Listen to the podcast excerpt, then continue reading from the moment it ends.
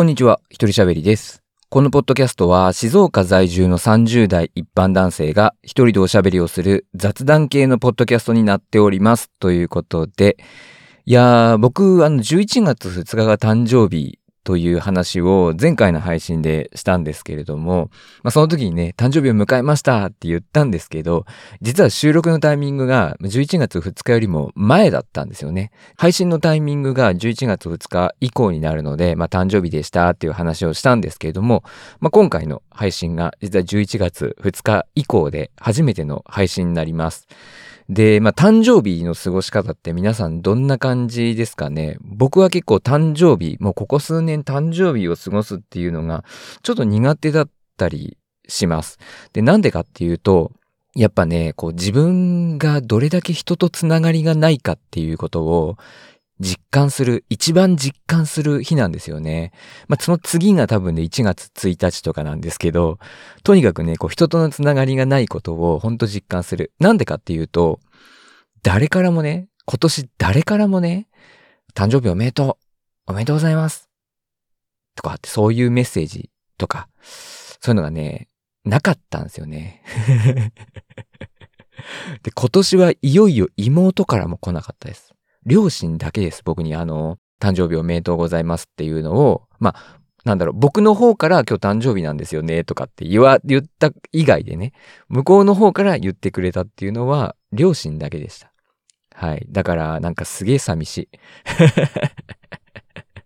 すげえ寂しい。なんか、あの、よくいつも僕友達いないとか言ってるじゃないですか。まあ言ってるんですけど、なんかいざ何もこうメッセージ、ね、たかがもうおめでとうございますくらいさ、言ってくれたっていいじゃん。って思うと、なんか本当に、あの、悲しい気持ちになりました。うん。なんだろうな。僕が、こう、なんだろう。誕生日をおめでとうございますっていう風に伝えてる人もいるんですよ。実は。誕生日のたびにね。だから、すごく僕はね、落ち込んだ。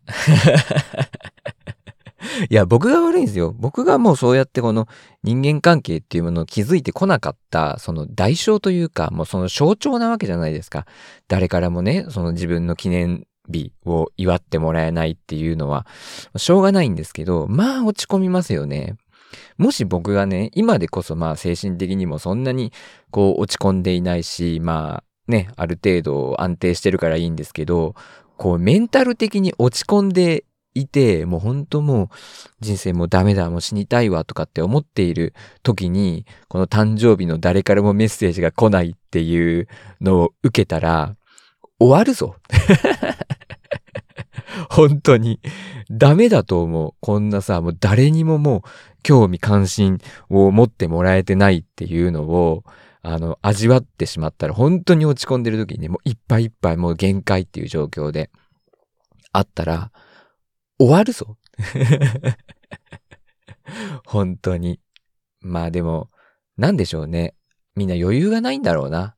うん。その、本当に大事な人。まあ、恋人、家族、恋人。なんでうちの恋人2回言ったんだろう。あとは友達ね。本当に友達とか。まあそういう人だったらみんな忘れないのかもしれないけど、本当ね、もうそんなに指の先でちょこんと触れてるようなさ、ギリギリの関係の人の誕生日なんかさ、もうね、構ってる余裕ないと思うんですよ。もうみんな。うん、だから仕方ないんでしょうね。もうみんなね、もう心に余裕がないんだろうなって思うことにした。うん。まあ妹もね、もうすぐ、あの、出産がね、1ヶ月ちょい後に控えてますし、まあ余裕ないんだろうなって思ってね。まあ今年は誕生日おめでとうってね。まあ去年は妹から誕生日おめでとうって来て、で僕はなんか妹にこう送るのどうしようかなって。妹が結婚してから初めての妹の誕生日だったので、送ってなんか旦那さんとかになんか来たんだけどっていうような感じになったら嫌だなと思って送らなかったんですけど、自分の誕生日にメッセージが来たので、あ、来年の誕生日は絶対にメッセージをね、誕生日おめでとうだけでも送ろうって思っていて、で、今年誕生日おめでとうって妹に朝送ったんですよ。妹の誕生日の朝にね。で、今年は僕の方には来なかった。僕の誕生日はもう無視。何もなし。っていうことが、えー、ありました。まあね、まあちょっとだけ愚痴を言わせてもらうなら、まあ散々今も言ってるんですけど、あまあやっぱ言わないことにしよう。うん。言わないことにします。なんだよって思うかもしれないけど、うん。なんか、ねえせめて別にいいじゃん。一言くらい言ってくれたって うん。それで僕の心が少しさ、わ、あ、嬉しいなってちょっと思う、思うじゃん。で、その、言う側にとってはさ、大して代償はないわけじゃん。うん。だから一言ぐらいポンって言ってくれるだけで全然いいし、僕も言う、言うんすよ。言うときは。うん。あ、誕生日なんだと思ったらおめでとうございますって言うんですよ。ただそれで少しでも相手が1ミリでもさ、あ、ありがとうございますみたいになってさ、ちょっとなんか恥ずかしいながらもなんか喜んでくれたら嬉しいじゃん。で、こっちとしてみたらノーリスクなわけよ。もう、本当に。ノーリスクだから言うわけもおめでとうございますって、ね、ありがとうございますって。それでお互い1ミリでもちょっと嬉しい気持ちになったらいいじゃん。うん。だから、な、一言ぐらい言ってくれてもよくないっていう風に僕はちょっと思っちゃったんだけど、まあ、そんなに興味がないっていうことなのかなっていう風にも思った。うん。と、まあ、卑屈になるね、べきじゃないと思うんですよ。まあ、さっきも言いましたけど、やっぱ余裕がないだと思うんですよね。皆さん。うん。だからでもね、その僕がその言った通り、僕が悪いんですよ。僕がこう人との関係性っていうものをまあ気づいてこなかったからこういうことになってる。その1月1日とかも、さあ明けましておめでとうございますとか、今年もよろしくね。誰も来ないですよ、僕のとこには。それをもう僕がこう関係性を築いてこなかったことが、あの原因だと思う。で、なんで僕がそういう関係性を築けないのかって言ったら、あの、僕が他人に興味がないんですよ。うん。周りが僕に興味がないんじゃない。僕が周りに興味がないから周りも僕に興味がないんですよ。だから僕が全部悪いんですよ。で、うん、思えば昔から他人に興味がないっていうのはあるかもしれない。うん、興味がないつもりはないんだけど、これね、大事なことは、いや、もう他人には全然興味ないです。とかっていうわけではなくて、僕自身興味がないつもりはないんだけど、おそらく相手からは僕がすごくあの、興味を持っていないんだろうなっていうふうに思われがち。うん。思われがちなんですよね。で、僕自身は別に興味がないわけではないと思ってる。うん。でもなんか、僕が相手に対して興味がないような感じになっちゃうのは、僕が相手に対して興味があるっていうことをアピールの仕方がよくわからないっていうのと、うん、前にも話したんですけど、まあ、こうね、遊びに誘ったりとか、まあ、そういうのことが積極的にできないことが、うん、興味がないって思われる原因になってるのかなっていうふうに思います。うん。まあでも根本的に興味がないって言えば興味がないのかもしれないな。その僕ね、小学校、中学校、高校、大学、社会人ってあってまた職場が変わったりとかってしてきた中で、変われば変わるごとにもうその人間関係全部捨ててきたんですよ。でもそれってもし相手に対して興味があれば、たとえこう、所属する場所が変わったとしても、相手に対して何？関わりを持とうとするじゃないですか。でもそこで僕関わりを持とうとしないんですよ。うん、それって結局興味がないからなんだろうなっていうふうに、なんか僕の中では結論付けられてしまう。うん。だから、なんだろう。自分が興味を持ってもらうことも苦手だし、相手に興味を持、僕は興味があるよっていうことを伝えるのも苦手だし、今考えるとね、なんだろうね。うん。まあでもさ、無理してやることでもないと思うんだよね。うん。まあ、その僕がさ、誕生日にメッセージ、誰からもおめでとうって言ってもらえないとかさ、明けましておめでとうとか言ってもらえないとかって本気で気にしてるんだったら、無理にでもこう、関係をね、誰かといろんな人と関係を持たなきゃいけないよってなるかもしれないけど、まあ別にそこまでね、深刻に考えてるわけでもないし、無理してやることでもないのかもしれないけど、でも本当に僕が、今後、本当に例えば路頭に迷った時に、助けてくれる人多分誰もいないんですよ。うん、助けてくれたりとか、協力してくれたりとかっていう人が誰もいないんですよね。うん。だなんかそこの、なんか寂しさというか、まあ不安はあるかな。うん、僕はそんなにその人よりも優れている人間では当然ないので、自分一人でも生きていけるわなんて思ってないんですよ。思ってないんですけど、こう誰か頼る人がいるかって言ったら誰もいないし、うん。ね、そういうなんかちょっと怖さみたいなものを、その誕生日とか、新年を迎えた時のタイミングで、その感じる。人とのつながりがあまりにもないことに対する恐怖心みたいなものを感じる。普段は、いや、僕友達にないんですよね、とかって、ちょっとネタ的にね、笑い話的に言ってるけど、でも、なんかそういうのを、まじまじとさ、現実を突きつけられる瞬間、最もそれを現実を突きつけられる瞬間が誕生日っていうことなんですよね。うん。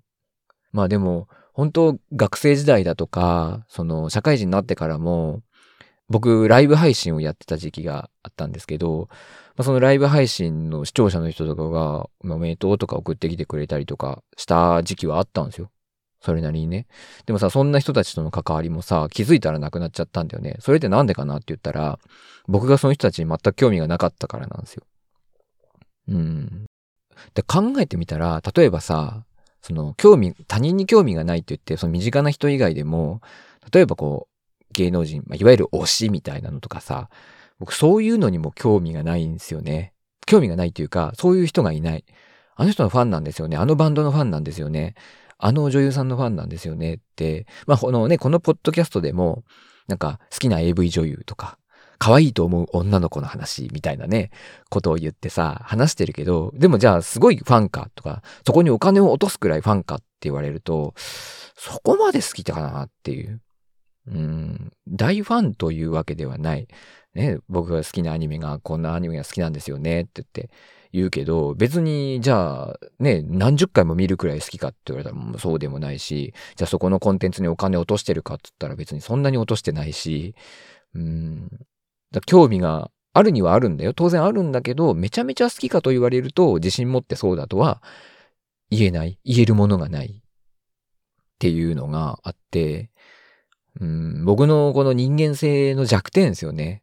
好きなものがない。興味があるものがないっていう。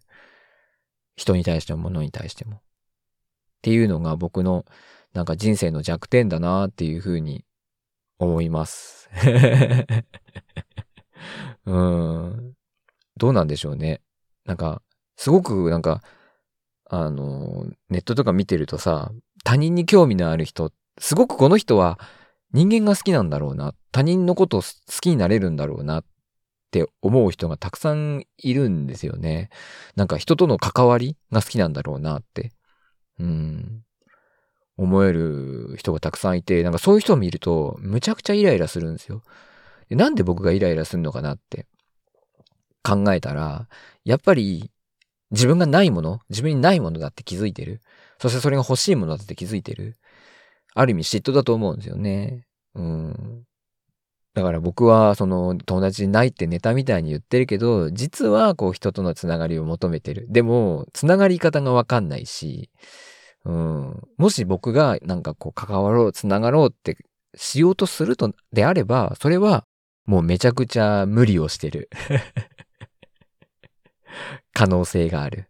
うん、自然体でいようと思えばいようとするほど他人と興味がない、他人に対する興味がない。